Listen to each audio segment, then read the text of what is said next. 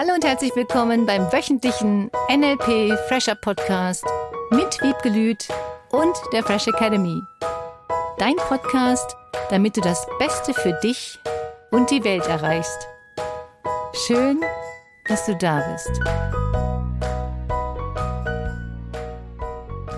Hallo und herzlich willkommen zum Fresh Academy Podcast mit Wiebgelüt und Cornelia Harms. Schön, dass du wieder da bist. Wir freuen uns sehr. Du Wiebke, neulich hat mir ein Bekannter erzählt, dass er wirklich leidet in der Beziehung mit seiner Frau. Und zwar, die fordert ständig von ihm. Die fordert mehr Zeit, mehr Geld, dass er sich noch mehr um den Haushalt kümmert, aber gleichzeitig soll er bitte auch mehr Geld verdienen und soll sich auch noch ums Kind kümmern und sie tut eigentlich gar nichts und er ist völlig verzweifelt, denn irgendwie ist es nie genug, obwohl er tut, was er kann. Hm, da gibt es ein schönes Buch darüber, Erzähl. was ich noch nie gelesen habe, aber ein Freund von mir hat mir das erzählt. Mhm. Der dressierte Mann. Das gefällt mir. Erzähl uns mehr darüber. Ich selbst habe es nicht gelesen. Er hat nur davon ganz fasziniert erzählt, dass es, glaube ich, darum geht, dass die Frauen die Männer in eine bestimmte Richtung bringen möchten, dass sie alles tun, alles machen. Und wenn sie dann soweit sind, dass sie alles machen, tun, dann würden sie gehen.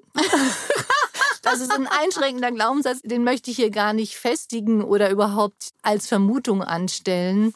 Ich glaube nur, dass es verschiedene Muster gibt, auch zum Thema toxische Beziehungen mhm. oder zum Thema sagt jemand seine Meinung nicht. Vielleicht machen wir das nochmal im extra Podcast. Mhm. Und was ist wirklich dieses Fordern? Und was ist das, was er befürchtet, wenn er ihren Forderungen nicht nachkommt? Oder wie verhält sie sich dann? Es gibt leider viele, viele Menschen da draußen, du gehörst bestimmt nicht dazu, lieber Zuhörer, die andere mit Liebesentzug bestrafen, in Anführungsstrichen.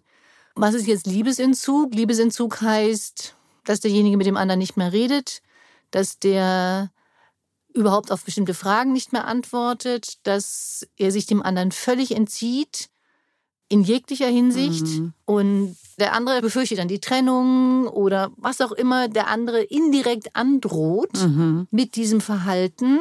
Dann bemüht sich der andere noch mehr und noch mehr und noch mehr, um dem anderen zu gefallen. Und ist dabei ja eigentlich unglaublich unglücklich, weil er sich so verbiegen muss und trotzdem ist die Sicherheit ja nicht da. Ja, er verbiegt sich und hofft, durch dieses immer mehr Geben und immer mehr Geben die Liebe endlich zu bekommen. Und das ist eine mega Manipulationsstrategie, wie manche Menschen andere dazu bringen, immer mehr zu tun. Das kannst du auch überall nachlesen, mhm. wenn du so willst. Stockholm-Syndrom, mhm. Narzissmus. Es gibt so viele Bücher darüber, wie man andere Menschen irgendwohin manipulieren kann wenn dahinter keine positive Absicht für den anderen ist. Mhm. Für einen selbst vielleicht. Für mich heißt das, dass er einfach nochmal hingucken darf. Aus welchen Gründen tut er das alles? Natürlich auch aus Liebe. Er liebt ja seine Frau, er liebt sein Kind und möchte ihr ja gefallen. Auf der anderen Seite, wenn sie immer mehr Grenzen überschreitet und immer mehr fordert, was er gar nicht mehr geben kann oder will oder das Gefühl hat, dass kein Gleichgewicht besteht, dann gibt es Grund, finde ich, eine neue Lösung zu finden. Was würdest du denn so jemandem raten, jetzt mal angenommen, der macht sich das bewusst, weil er was dazu gehört hat, gelesen hat und sagt, ah, ich erkenne, da verhalte ich mich noch nicht so, wie es mir gut tut. Wie kann derjenige das dann ändern? Ein Punkt ist, dass er sich sein Ziel klar macht. Sein Ziel ist, mit ihr eine tolle Beziehung zu haben. Gehe ich jetzt mhm. einfach mal davon ja. aus. Ich hoffe, dass das auch Ihr Ziel ist, mit ihm eine tolle Beziehung zu haben. Und es geht darum, miteinander zu reden, neue Lösungen zu finden. Er kann sich auch mal spontan anders verhalten. Er kann Sie auch anfangen, um etwas zu bitten. Ah, das ist spannend zum Thema Musterunterbrecher, oder? Ja, wenn er immer alles tut mhm. und sie nie um etwas bittet, könnte er mal anfangen, sie jeden Tag um etwas zu bitten. Das finde ich so gut, denn im Zweifelsfall ist er noch nie darauf gekommen, weil das Muster natürlich in seinem Kopf auch einfach immer wieder gleich abläuft, ne? Ja, und er sieht ihre Bitten vielleicht als Forderung. Und in dem Moment, in dem er es als Forderung sieht, ist es negativ belegt. Ah, okay. Vielleicht mhm. bittet sie ihn ja um etwas. Und er empfindet es als Forderung, weil die Art und Weise, wie sie es sagt, den Moment, den sie abpasst, vielleicht der ungünstig gewählt ist, wenn er sowieso ganz viel hat und er dann noch mehr um etwas von ihr gebeten wird und er dann denkt, ja, sie ist ja den ganzen Tag zu Hause, wenn dem so ist, weiß ich nicht. Mhm, ja, klar. Dann könnte sie auch bestimmte Dinge tun. Es gibt natürlich in der heutigen Zeit ein neues Rollenverständnis. Der Mann ist jetzt nicht mehr für die Arbeit nur zuständig und die Frau für die Kinder, sondern der Mann ist jetzt für alles zuständig. Ja, und die Frau damit ja eigentlich auch, oder? Die Frau auch und sie gibt natürlich bestimmte Bereiche jetzt mehr ab. Und das ist ein völlig anderes Denken. Mhm. Und ich glaube auch, dass das den Stress erhöht bei Paaren. Und ich möchte noch mal ganz kurz zum Thema Fordern zurückkommen, weil du so schön gesagt hast, es ist ja auch so, dass man das oft als negativ belegt oder empfindet. Meine Erkenntnis ist sogar, dass wir ja auch so geprägt wurden in unserer Gesellschaft, dass Fordern etwas Negatives ist. Wenn er jetzt also sein Verhalten ändern möchte, wie kann er das hinbekommen, dass er um etwas bittet, ohne dass er das als Fordern negativ belegt?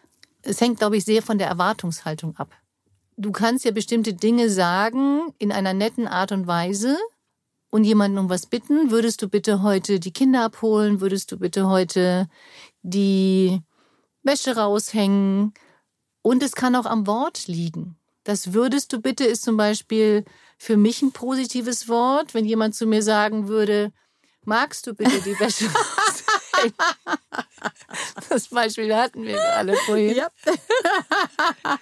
Dann kommt das bei mir im ersten Moment nicht wie eine Höflichkeitsform an. Mhm. Und ich glaube, dass so viel an diesen Worten hängt, die wir hören. So viel unterbewusst in Widerstand gehend, so viel Verhaltensweisen auch an Reaktionen auf bestimmte Worte liegen. Und die können ja auch unterschiedlich geprägt sein. Wenn jetzt zwei Partner zusammenkommen und dann empfindet der eine dieses Wort als gut und der andere ein anderes vielleicht. Ja. Wie kommt man dann in Kommunikation, dass man das überhaupt, ich sag mal, erstmal sich dessen bewusst wird? Wie kommt man in Kommunikation, dass man überhaupt das erstmal selber wahrnimmt und dann auch dem anderen mitteilen kann, dass man da achtsamer wird? Durch Zuhören, durch Bewusstwerden. Ich empfehle den Practitioner natürlich immer, weil da geht es ganz viel um Sprache und ja. um Worte und es geht immer weiter um Sprache und um Worte und auch um Zuhören. Hm. Bei welchen Worten reagiertest du vielleicht früher mal aggressiv oder nicht entspannt? Mhm. Und ja, auf der einen Seite kannst du den anderen bitten, würdest du dieses Wort bitte mir gegenüber nicht sagen. Mhm. Auf der anderen Seite dürfen wir auch die Selbstverantwortung zu uns nehmen und dann sagen, ja, ich weiß, ich reagiere bei diesem einen Wort, magst du? Etwas unentspannt. Äh, könntest du oder würdest du bitte ein anderes Wort benutzen? Mhm. Der andere mag dieses magst du super gerne. Ja. Und denkt, er ist damit mega höflich.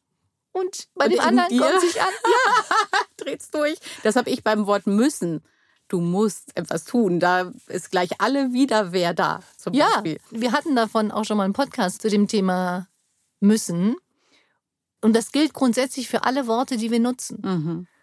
Deswegen ist diese Eigenwahrnehmung so wichtig. Bei welchen Worten reagierst du in gewisser Art und Weise? Was hilft dir? Wie kannst du deinen Partner mit deiner vielleicht auch für ihn veränderten Wortwahl unterstützen, dass der andere sich besser fühlt. Und wenn wir das nicht wissen, da gibt's ein ganz tolles Lied, was ich neulich gehört habe. Das heißt The Art of Communication. Das ist einfach nur ein schönes Lied, dass es darum geht, wie aufmerksam bist du, wie nett redest du mit anderen, wie höflich bist du, wie teilst du deinem Partner mit, wenn du zum Beispiel jetzt irgendwie kurz im Handy was nachlesen musst, nicht einfach das Handy dir schnappst, sondern sagst du, entschuldige bitte, ich habe jetzt gerade noch mal kurz was nachzulesen oder ich habe noch eine Aufgabe, die ich erledigen muss und ich muss noch mal die Mails checken. Dieses proaktive, nette, füreinander sorgende Verständnis, wenn du etwas tust oder auch vorausschauendes Denken. Wenn du etwas sagst oder tust, was glaubst du, wie der andere darauf reagieren könnte. Nicht aus Angst. Angst ist der allerschlechteste Ratgeber. Und ich glaube, dass das bei deinem Bekannten vielleicht das ja, Thema sein mhm. könnte, mhm. dass er einfach nur Angst hat vor ihren Reaktionen. Mhm. Angst in der Partnerschaft finde ich worst case. Ja, ganz, ganz sein. schrecklich. Wenn derjenige nur noch Dinge tut, weil er Angst hat, angeschrien zu werden, kritisiert zu werden, was auch immer die Person dann tut, was demjenigen Angst macht, da darf derjenige an sich persönlich erstmal arbeiten, mhm. um diese Angst loszulassen. Dafür gibt es ja diese mega vielen tollen NLP-Techniken. es gibt so viele unterschiedliche Techniken zum Thema Gefühle verändern und auch, wovor fürchtet er sich denn wirklich? Mhm. Und wenn es diese Angst in Partnerschaften gibt, dann ist das größte, wichtigste allerschnellste Ziel, mit dem Partner neue Kommunikationstechniken und Wege zu finden, damit es diese Angst nicht mehr gibt. Mhm. Oder auch zu sagen, es gibt jetzt mal drei Wochen lang null Kritik, sondern nur Loben. Das ist auch ein guter Musterunterbrecher. Ja. Ich hatte neulich auch wieder ein Paar-Coaching, bei dem das der Fall war, bei denen er mega viel Angst hatte vor ihrer Reaktion. Auf der anderen Seite nutzte sie wirklich, und das kam auch raus in dem Gespräch, ihre Verhaltensweisen, um ihn dahin zu bringen, dass er alles für sie tut. Deswegen ist es sehr lustig, dass du dieses ja. Beispiel heute nahmst, weil genau das passiert ist. Und dann ist keiner mehr von beiden, also er zumindest nicht mehr, auch in deinem Fall, authentisch. Dann kann er nicht mehr so sein, wie er sein will oder mal sagen, du, ich will das heute nicht, mir ist das zu viel, würdest du das bitte machen? Einfach mal offen und ehrlich wieder darüber reden oder sagen, wie finden wir eine Lösung? Können wir einen anderen Babysitter nehmen? Können wir eine Putzfrau nehmen? Können wir irgendeine neue Lösung finden, dass du dich wohlfühlst und ich mich auch? Was empfiehlst du für einen ersten realistischen Schritt in so einem Fall? Ich glaube mal aufzuschreiben, was der Person Angst macht, genau einfach mal damit zu beschäftigen, hat das wirklich mit der anderen Person zu tun oder mhm. nur mit einem selbst? Das ist ganz oft der Fall, dass auch mal diesem Worte benutzen, dass das ja mit einem selber zu tun hat. Dass du selber mit dem Wort magst, müssen, sollen, irgendeine Situation verknüpfst, die bei dir irgendetwas ausgelöst hat. Mhm. Und das, was ich tue, ist, wenn ich das merke, dann rede ich darüber, ich sage das auch dem anderen. Du, wenn du das Wort so und so und so mhm. benutzt, löst das bei mir das und das aus, um dann immer weiter an mir zu arbeiten, zu sagen, ich will das nicht. Ich will nicht automatisch reagieren auf bestimmte Worte. Das finde ich so bescheuert. ja. ja, automatische Reagieren auf Worte, auf Verhaltensweisen, auf Blicke ist einfach einschränkend.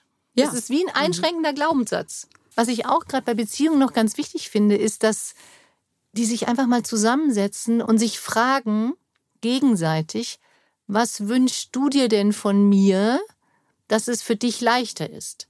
Und dementsprechend kann er die Frage ihr ja dann auch beantworten oder sagen, du, ich wünsche mir von dir, dass es für mich leichter ist, dass du andere Worte benutzt, dass ich das Gefühl habe, unsere Arbeitsleistung, spreche ich das jetzt mal so aus, mhm. gleichberechtigter ist. Ich habe das Gefühl, ich mache so viel und würde mir wünschen, du würdest mir in den Bereichen zum Beispiel den Rücken frei halten oder die Dinge übernehmen, sodass ich auch das Gefühl habe, ich bin in bestimmten Bereichen, ich bin in bestimmten Dingen entlasteter. Dieses gegenseitige Miteinander. Ja, gehören ja beide Seiten dazu. Das sind ja zwei wesentliche Schritte, die du benannt hast. Das eine ist erstmal für sich selber bewusst werden, aufschreiben idealerweise, wo reagiere ich wie und aus welchen Gründen. Und dann im nächsten Schritt eine offene und ehrliche Kommunikation auch mit dem Gegenüber. Genau. Welche Unterstützungsaufgabe hast du für uns? Sollte es irgendeinen Bereich geben, in dem du Angst hast vor einer Reaktion eines anderen, dass du dir diese Woche ganz konkret nochmal überlegst, was ist das überhaupt? Welches Gespräch könntest du führen? Vorbereitet. Also du bereitest dich bitte erstmal vor im Sinne von, dass du dir klar machst, was du befürchtest und wie du dir das Ergebnis vorstellst von diesem Gespräch. dass es nicht um Vorwurf geht, dem anderen Vorwurf zu machen, sondern aus deiner Sicht das nochmal auszusprechen. Wenn du jetzt gar keine Angst haben solltest oder keine solche Situation haben solltest und du sagst, in deinem Leben gibt es überhaupt null Liebesentzug, null negative Dinge, es ist alles nur positiv, dann herzlichen Glückwunsch. dann nimmst du ein Thema, das du mit dir selbst vielleicht noch hättest. Mhm. In welchem Bereich gibt es für dich noch eine Herausforderung, die du vielleicht noch nicht umgesetzt hast? Und du dich dann fragst, was genau hast du befürchtet und welches Ergebnis möchtest du erreichen? Lass uns teilhaben daran und schreibe uns gerne an info at freshacademy.de. Wir sind ganz gespannt von dir zu hören und wünschen dir eine wunderschöne Woche. Bis dann. Tschüss. Das war der wöchentliche NLP Fresher Podcast mit Wiebgelüt und der Fresh Academy. Dein Podcast, damit du das Beste für dich und die Welt erreichst. Danke fürs Zuhören und danke fürs Weiterempfehlen. Seminarangebote und weitere Informationen findest du in den Show Notes und natürlich unter www.fresh-academy.de. Ich freue mich auf dich.